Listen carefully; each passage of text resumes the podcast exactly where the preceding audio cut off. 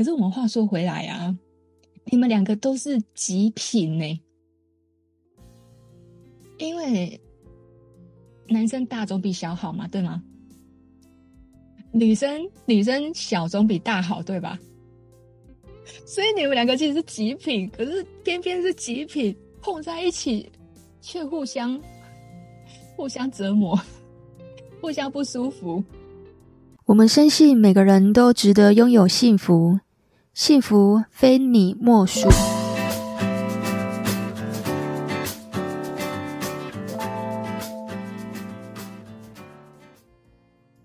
大家好，我是非你莫属的主持人杜飞，同时也是美国婚前辅导认证的咨询师。今天又来到疗愈系列喽，我们很高兴邀请到庆，我们来欢迎庆。嗨，大家好，我是庆，然后今年是二十七岁，从事教育业，然后很高兴今天来参加今天的这个节目。嗯，谢谢庆来参加我们的节目。听说你跟你女朋友好像分手没多久，对吗？你现在的心情是？呃，现在心情其实已经平复了。那我们是在七月底的时候分手的。我听说你们好像曾经还有要论及婚嫁，这个分手会不会让你觉得很错愕吗？还是其实蛮错愕的，就是其实青年三月他有提说他想要嫁给我，当然那个聊天过程可能有一点点小玩笑，不过我觉得就是让我觉得蛮感动的，就是好像可以一起走下去这样子。但是到七月后，他突然。也不是说突然提分手，就是我们因为一些事情导致我们一些摩擦，但是这个问题也困扰我们很久了，所以我们最后还是分手。哦，方便问是什么问题吗？就是我们其实个性都蛮合的，但是我们在姓氏方面的问题还蛮大的。哦，那可以聊得更细一点吗？可以请你多说一点吗？因为我们的性性事不合是属于性气不合，我们在这方面有做过蛮多努力的。任何的润滑啊，或者一些网络上的一些教学，然后还有就是去看妇产科的结果，都没有获得很好的改善。我还是我可以问一下，因为这比较隐私啦，哈，不晓得你愿不愿意讲哦。所以我，我我在想说，如果你愿意说的话，其实也许你可以帮助我们的听众，给他们有一些启发，可以吗？可以。好，谢谢你。那可以跟你了解一下，所谓的性气不合是指？其性气不合就是他比较小一只，然后我呢，虽然我没有到特别高，但是我那边戴那个保险套的大小都要戴到特别大，所以呢，每次在只要有进入的行为，它都会有一个蛮大一块的撕裂伤，对，所以我们在进入的过程都蛮痛苦，然后而且过程的很快就结束，因为他每次就是到中间后面之后，他都会都会有流眼泪，然后我就没有心情再继续下去。结束拔出来之后，他他就给我看说那边有个蛮大块的撕裂伤。哇哦，这个真的好像是有点无解耶。对，其实，嗯，他跟我提分手后，我就把很多交友软体都拆下来，然后我有询问过上面的女生她们的过往经验，当然就是有人觉得说是可能前戏不够，或者是什么没有处理好，但是有蛮部分的结论是说，嗯，好像不太适合找。比较矮的女生，你多高啊？因为我才一百七十四而已。哦，OK，所以你们的统计学告诉你，就是比较小只的女生那边可能会比较小，是吗？呃，是的。你是经过了统计的，确定吗？我已经问问过蛮多人的。真的哦？你还因为这样子去问过？对，问过谁啊？就是，其实不是，这不是也可以了。就是有一个某个 app 是可以专门聊性方面的的 app，对，上面可以聊性质方面的问题。所以你在上面提问，然后就会有很多人回复你是吗？不是，呃，因为上面的男生真的太多了，所以要配对到，基本上是配对不到女生的。那要配对到女生，就是要认真的回复女生的问题。然后上面我回答的问题，基本上也有很多女生来问性质不合的问题。上面女生的性器性质不合是有很多种，因为性质不合包含了频率，然后大小，然后还有。还有很多，我现在都有点想不到。不过，大小是一种，那主要是男生的积极度也是一种，因为女生有时候想要，男生不想要，然后男生想要，女生不想要，都有。对，不只是大小的问题。可是因为你刚刚有讲到撕裂伤，那就是真的是大大跟大跟小很不合啦，它才会产生撕裂伤。因为这一种话，不论你用多少的润滑剂，基本上它是不太。不太有帮助的。呃，我我们那时候去妇产科看的时候，他会给我们一个麻醉药，嗯，然后我们去用的时候，结果好像没什么效果。对，然后医生还有说，就是其实这个撕裂伤要多做，然后让他习惯后就不会那么痛。这是医生给的建议。其实我们还有蛮多玩的玩具。他有说，因为女生有说，哎、欸，为了要适应，所以要买一个跟我同大小的姐夫。嗯哼。然后，但是呢，买回去之后用第一天，他就说根本放不进，根本放不进去。哦，根本放不进去，应该是不够丝滑的关系吧？那是很大一个。哦，然后还蛮有趣的。我们后来又去逛了情趣用品店，然后我们买了一个。很小很小的姐夫，然后他玩的很开心。哦，你都可以夹在里面，然后很开心，是不是？哎，那我有个问题哦，因为其实做爱这件事情呢、啊，它并不是只有抽插才会感到快乐嘛。是的。你们有没有其他的方式，一样可以得到这个满足？呃，其实，因为我是蛮喜欢帮伴侣得到快感的那种，所以我们每次的。的在做的时候，我都喜欢先帮他，就是用嘴巴或是用手这样子，所以他其实有达到，应该是有达到那个外部的高潮，嗯，对。然后，但是，就是等他高潮的时候，就是要进去的时候，他就开始有点害怕，压力就蛮大的，嗯、对。所以后来就是我想说啊，之后就算不插，好像也可以了，因为毕竟很爱他嘛。所以后来就想说，干脆不插也没关系，就自己来就好了。哇，这是真爱耶！男生居然可以忍住耶，而且你才二十七耶。哎，往事不堪回首。往事不堪回首。那你有试过用手指吗？有，就是用手跟嘴巴帮他。然后变成你自己要自己来。对，我都是自己来，就是到后面，啊，他也会帮我了，就是。嗯对，我们都是后来就是没有插入的行为。哦，就是，嗯，女生她就是她后来也会用嘴巴帮我，就是不插的话，她可以用嘴巴帮我，或者手帮我用出来这样子。嗯，你们好像也交往蛮久了，对不对？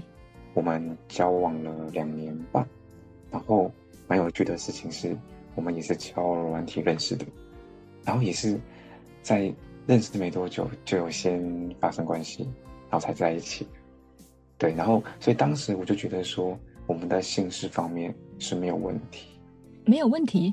哪里？那当初不是没有问题吗？对，当时没有，完全没有提过。然后一直到交往的中期，他才跟我说，在做的时候会非常痛。哦，所以我就买，那你有问他说他当初不痛吗？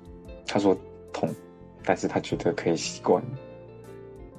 哦，好，因为你刚刚有讲到说你们认识没多久就发生关系吗？是的。你们认识多久就发生关系？就是第一天认识，然后出来念书吃个饭，然后隔没哎，就是之后的一两天、两三天，我都有载他上下课，上下课，大概是反正不到一个礼拜就发生关系。这边的话，我想问一下哦，因为有些有些女生会觉得说，如果太快跟一个男生发生关系的话，男生好像是不容易珍惜的。对于这个部分，你有没有什么想说的？嗯，这个部分对我来说很难讲诶，毕竟我是一个爱家的巨蟹座，我是很懒的巨蟹座。对，所以我的个性是不会这样子，就是觉得有关系，就是是因为喜欢才发生关系的。嗯，就是聊得来，然后有感觉，然后才要试车，因为试车好像蛮重要的，现在觉得更重要。没错。这种发生这件事情，你会觉得更重要了是吗？没错，所以我可能未来的伴侣就是聊得来，然后三观蛮合的话，还有一个最重要的关卡就是 要先试车。OK，现在年轻人好像都一定要试车。其实不一定诶，其实，嗯，传，嗯，还是有女生是要交往后，也有可能是结婚后。这个我我在交友软体上面也有问过蛮多的，所以都不太不太一定。等一下哦，我我你刚刚说有些女生是结婚后才会发生关系吗？对，但是现在，现在还有这么保守的人吗？呃，比例非常少，对，比例很少，相对于以前比例很少。我本来在录音之前呢、啊，我还想说，因为大概知道你的故事嘛，我还想说，哎，你或许可以去找性智商或者性教练，因为有些性智商的话是在指就是我们的身体或是生理机能，还有我们的心理因素产生无法勃起。有一种是心理压力，然后会产生他没有办法做，因为他没有办法勃起嘛。那另外一种的话，就是呃，女生尤其是怀孕之后，她也有可能是对这方面是不感兴趣的，因为荷尔蒙整个改变了。那性教练他是比较针对技巧，因为很多人并不了解自己的构造，他不了解自己的构造，比方说可能摸哪里舒服，摸哪里不舒服。对，那因为这些东西是要互动嘛。那你刚刚有讲，你女朋友一开始是没有跟你说的，所以其实你也不晓得，开心之后其实她。挺痛苦的，就是查很多方法，包含那个性智商的部分，我们也查过蛮多文章，就是关于说女生会痛，可能是阴阴道痉挛吗？嗯，有。所以其实我们做过蛮多功课的，那结果就是还是会痛。然后在他分手后，我们还是稍微聊到这方面，就是我们之间出了什么问题。然后在性事方面说，他觉得在做的时候压力太大。前戏是开心的，但是要性器官进入进入的时候，就会觉得压力很大。嗯，所以某种层面是一种心理压力了。好哦，谢谢你跟我分享你的故事。那经历了这一段之后啊，你的心得就是之后一定要不找低于一百六十公分的。没有啦，开开玩笑。可是早知道也好啊，你总是他不会等到结婚后才告诉你这件事情，那挺崩溃的。嗯，那倒是真的，是现实中好像就有很多这种问题，就是好像结了婚才发现，或是交往后才发现彼此都有性事方面的问题，那就很尴尬。啊，因为不敢跟对方说。对，真的这种事情难以启齿。但我觉得我和我前女友的。观念都蛮好的，就是我们愿意讲这些事情，而不是不讲。对，我觉得这个是蛮重要的。真的，这个很重要诶。我发现呢，很多男生都不太愿意提出来。所以你们发现这个问题是女生先提吗？还是你？是女生先提。其实我觉得是女生才不敢提。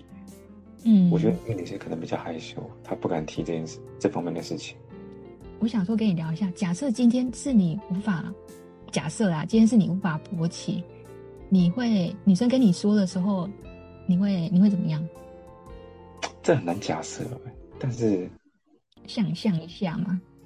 因为我是属于那种就是有问题就会去解决的那种，我不是不能接受，对，我我觉得我应该会积极处理，而且其而其实当初一开始在做的时候，其实也有发生不能勃起的过程，我不会不好意思。那个不去解决，就是如果是我的问题的话，一开始在做的时候，跟他做的时候，我们确实有这方面的障碍，是我有点不能勃起。后来有去看医生，然后医生检验那个睾固酮的指数是正常的，后来发现是因为保险套太紧了，会软掉。它有尺寸，太紧，那个口就是其实保险套后面有分那个，大部分还是五十二 mm 的阔度，然后有五十二、五十五、五十八，对我都我戴五十二太紧。好，这边可能有些听众并不晓得，原来保险套也有尺寸。没错，所以说戴上去超紧，就会痛到那个直接乱掉。嗯。原来如此，找到凶手了。真的要好好了解自己，男生们。我们今天其实都在讲前女友的事情，所以是不是这个女生对你来说很特别，或是蛮重要的？还是刚好在这个时间点？就觉得相处下来都蛮合的，觉得是可以一起走下去的对象。生生活啊，三观啊，然后都会分互相分享。但是后来他提分手的原因是因为没有激情，生活没有激情。最后让我想说，感情走到最后不是就是平平淡淡的那种。所以当时就也有咨询一些朋友或者一些老夫老妻的一些长辈，然后他们的想法是怎么样子。不过我觉得，那你得到的回应是什么？就是跟我一样的回应，就是。感情走到后面，应该就是平平淡淡，再走一生。嗯，那你怎么你怎么解读，或是你怎么看待没有激情这件事？其实我蛮赞同我前女友讲没有激情的事情，因为他觉得说我们出去玩就是只有吃饭看电影，然后没有带他去哪里走走这样子。那确实啦，比较不会规划行程，在一起后就变得比较邋遢。然后，所以分手后就开始减肥啊，然后了解一下衣服啊、啊穿搭啊，或是一些香水之类的。哎，听起来你现在在跟我说你在自我检讨是吗？对，在自我检讨，没错。等一下，我先确定一下，你认为他的这个没有激情，应该只是个分手的理由而已吧？最大的原因应该是性气不合啊。我一直以为是兴趣不合，但他后来我们还有聊天嘛，分手还要小聊一下。他后来跟我讲的主要理由是，就是没有激情，性是只是一部分而已。他喜欢我的一个理由是说，我愿意陪他做很多事情，就他想做的事情，我都会去支持他去做，包含一些就是。关于学习神佛，就是 BDSM 的，一些性方面的一个课题。对，然后他要去体验，那我也陪他去体验。等一下，等一下，听众可能不晓得 PDS 是什么。哦，叫做 BDSM，就是它不是纯粹的 SM 而已，而是有绳缚、绳子的束缚。就是一方面是属于一种艺术嘛，是不是有点像那个有一部电影叫做《葛雷的葛雷的五十道阴影》？神符基本上就是用绳子来束缚对方，不太会用其他的一些现有的器具。因为我也是初学者，我我们只是去体验而已。所以你是被绑的那一个吗？没有没有，我是喜欢绑的那一个，但是我不会。对，所以他是喜欢被绑的那一个。没错，他喜欢被绑，然后他觉得悬，他说悬吊被悬吊起来的感觉很舒服，蛮特别的。嗯。但我没有体验过。那你后来有学到怎么绑吗？没有，那个很难，那个要学，那个要去学专门的课程。那你要怎么体验呢、啊？你怎么办法找到这种资讯啊？就是嗯，我前女友她研究了蛮多性方面相关的，她其实蛮想去了解，对，他探就像探索自我的，然后他有时候看一些就是有一些书籍，例如说是讲开放性关系的那本书里面就被忘记了，他也有去找到很多的，也是就是神父相关的。所以，因此，我才会认识这方面的的东西。我说你接受尺度也挺大的。对啊，因为我，嗯，因为我也蛮想绑他的，因为我们的心事不合，有提说想要实行开放性关系，就是我们各自去找，因为我们是爱对方，但是我们性不合，所以要性爱分离。但我当然不能接受哦，我不能接受。在我们努力了那么久去改善，但还没有成果，他就有一次跟我讲。我就觉得不行，但他后来说他想要去找女生，因为他是双性恋，所以他觉得女生的性方面处理应该会比男生好。我当时就觉得说，嗯，好像可以，但是后来就觉得说越来越爱他，就没有答应，就希望他不要去。他在交往的期间到分手，他也确实没有去找别人。哎，我就好奇啊，你怎么这么确定他没有去找别人？好吧，可能我会相信他。因为如果要去找的话，他就不会主动提了，就是直接去找就好了。嗯，也许他在试探你的接受度啊，因为你的接受度一直不断的被他扩张。哎，嗯，好像是哦。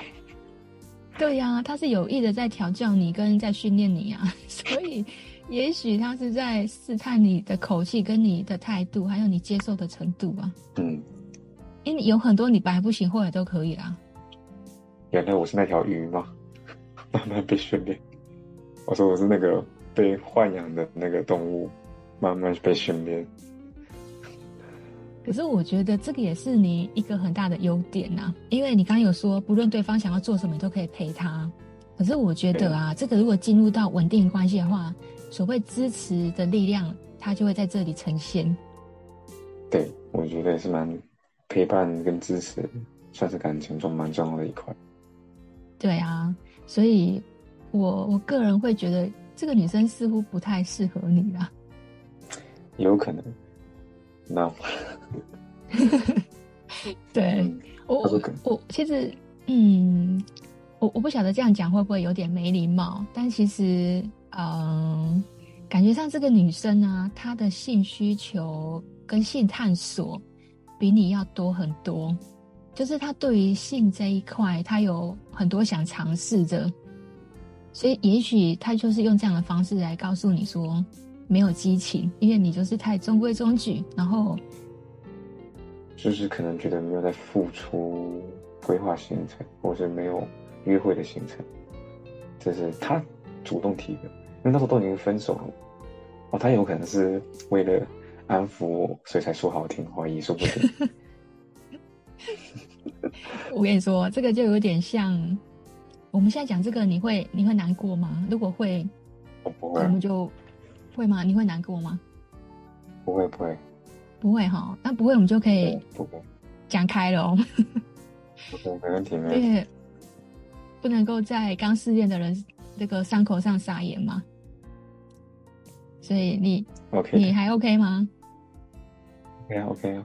好，因为啊，这个就像我们有时候在找工作的时候，当我想离职啊，其实有的时候我们不会讲真正的那个理由。我知道。对呀、啊，通常这个答案他不会是真心的、啊，因为员工永远不会告诉你我为什么要离职。他怎么不会告诉你说，就是以前给太少啊，就是你太鸡巴 之类的？他不会讲这种话啊，他可能跟你说，我个人有自己的规划，人生规划。那也是确实，我觉得，哎，他可能就是不想伤我心吧。哎，其实说真的，因为我自己也是女生，我也会说这种善意的谎言。哎，没关系，不过都已经过了。还好你放得下。还好你看得开，很放得下。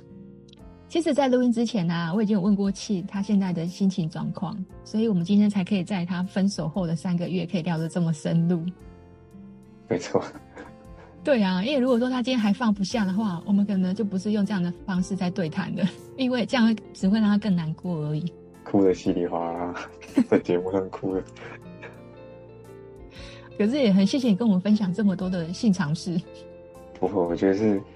这个好像说不定是蛮多人的问题的，所以大家应该可以，我觉得就是伴侣间应该要好好的理性聊一下。如果真的有这方面的问题的话，要大胆的互相的沟通。对呀、啊，你真的是一个很好的示范。我觉得，如果说真的有什么样的问题，其实两个人是应该要开诚布公的把话说出来。对，努力去解决，不能解决再分手嘛。很好，很好，很好，很认同你。我相信你之后啊，进入婚姻之后也会是这样子的方式来解决问题。最怕，你知道，我们就是最怕，就是一个很想解决问题，一个想说，也不止逃避问题，他会想说过几天他就好了。女生的心情好像没有办法过几天就好吧？对，没错。你从这一段恋情啊，你有没有学到什么？就是要好好规练习规划行程。哎、欸，可是我真的觉得这个不是很重要的、欸。我这边提供你一个小方法哦，听众朋友们也可以听听看。其实有的时候我们讲常常讲说没有激情，像就像日子过得很平淡。哎、欸，其实我也很认同、欸。哎，就是其实过着过着就像老夫老妻嘛。那我会把它解读，它就像是白开水。白开水其实它就是没有味道的，可是你每天都要喝白开水啊。哦，好像没有道理。你就是偶尔想要喝个汽水，偶尔想要喝个果汁，可是那个时候真的都是很偶尔。但其实我们真正最需要的就是白开水。嗯，真的很有道理。希望我快点找到那杯白开水。你就适合找白开水啊，就是愿意跟你过着平平淡淡日子的女生啊。是啊，没错。可是我我觉得你这样讲，突然让我勾起了一段回忆，就是有一段时间我也觉得太平淡了。然后我跟我妈说：“我说，哦，这个男生也太像白开水了。”然后我妈就跟我说：“啊，每天不都要喝白开水吗？” 顿时之间，我就觉得，诶，好像是诶，很有道理。对呀，好像是诶。所以其实我们最终只想找那杯白开水。我觉得其实蛮有趣的，就可能是年轻的时候都喜欢喝饮料，但是老了就喜欢喝比较清淡一点的。因为我们要养生嘛。对，好像就是年轻的时候可能比较需要。好，这边的话我提供一个小方法哈，就是说如果说今天觉得比较没有激情的，假设你今天的恋情呢也是属于比较没有激情的，我会觉得啊，因为一般人都会觉得说我换个人，激情可能就会有了。可是你有想过吗？跟同一个人去做不一样的事情，他也是另外一种激情啊。比方说，你们两个从来没有去滑雪过，你们两个从来没有去那个露营，或者去登山、爬玉山这一种，两个人要找到两个人，不是说你今天女生的兴趣，或者是男生的兴趣，你就跟着他去做什么，而是你们两个从来都没有做过，然后两个人为了这个共同目标，一起。去达成那个感觉会更不一样。对，我觉得蛮赞同，就是就是一同一，最重要就是一起做某件事情，然后互相的帮助，然后勉励，然后互相达成这件事情，就会很有在未来日子可能就知道说哦，他就是陪我做这件事情，就觉得蛮感动的，就一起经历的过程。对呀、你去想想看，你知道爬玉山有多难吗？滑雪也不简单呢，还有那种叫做潜水也可以呀、啊，就是两个人去做我们完全想不到会去做的事情啊。然后这件事情它有点难度，可是两个人如果一起做的话，也许感觉会更好。一般情侣的话，其实会经历一些比较困难的事情，然后那个困难呢，如果以你来说的话，可能会是你刚好在课业跟工作这之间，因为你现在还年轻，你没有什么很大的困难。对，就是在这个之间面临的这个困难。假设呢，你的女朋友她是可以在这个时间点陪你一起度过，这个呢就会在你的人生，你们这一段一起走的这个路程，产生一个呃记忆点，就是你会记得这个人曾经陪你走过这一段。然后，如果这件事情你知道，不管是情侣啊，或者是夫妻，他如果没有跨过所谓的这个困难的难关的话。可能就面临离婚或者是分手，但如果一旦他跨过去之后，那个感情是会加倍的跳上去。哎、我觉得蛮有道理。就是如果没有一起经过那个困难或是磨练的话，你就就是过得很顺遂，你可能就觉得之后遇到困难，你们可能就会分因此而分开。对，所以可能透过这件事情，然后来确认这个人到底是不是你值得托付一生或者一起走下去的对象。对啊，可是因为像你刚刚讲那个性气不合的话，那真的是无解啦。所以我觉得这种东西也没有什么一定要去克服的，这个真的是换下一个会更好。对，就是不要让彼此都痛苦，早点解脱也是好。对呀、啊，真的。好，今天谢谢庆来参加我们的节目。好，我们跟听众朋友们说拜拜喽。拜拜，感谢大家。真的是不太适合啦，嗯。而且你才二十七耶，你还有二三十年可以用哎。可是我觉得这个就不是不是你能决定的啊，因为你没有办法让它控制大小。我要现在小就现在小，我要现在大就现在大，没办法啊。那我说，嗯，为什么不去做个手术，把把它弄小一点？可是我们话说回来啊，你们两个都是极品呢。怎么说？因为。男生大总比小好嘛，对吗？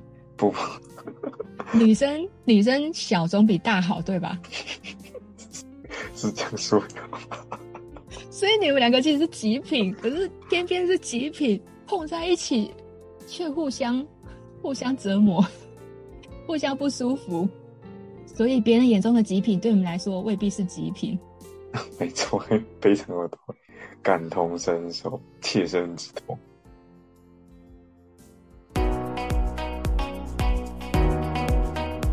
我是杜飞，擅长感情、婚姻、家庭的心理师。如果你喜欢我们这一集节目，就在底下留言跟我说哦，你对这一集的想法，你的评价会给我很大的动力，让我制作更好的节目。如果你也想参加我们的节目，当我们的来宾，你可以点选我们这一集的资讯栏，加入我们 Podcast 的社群就可以喽。我们下个礼拜五晚上十点见喽，拜拜。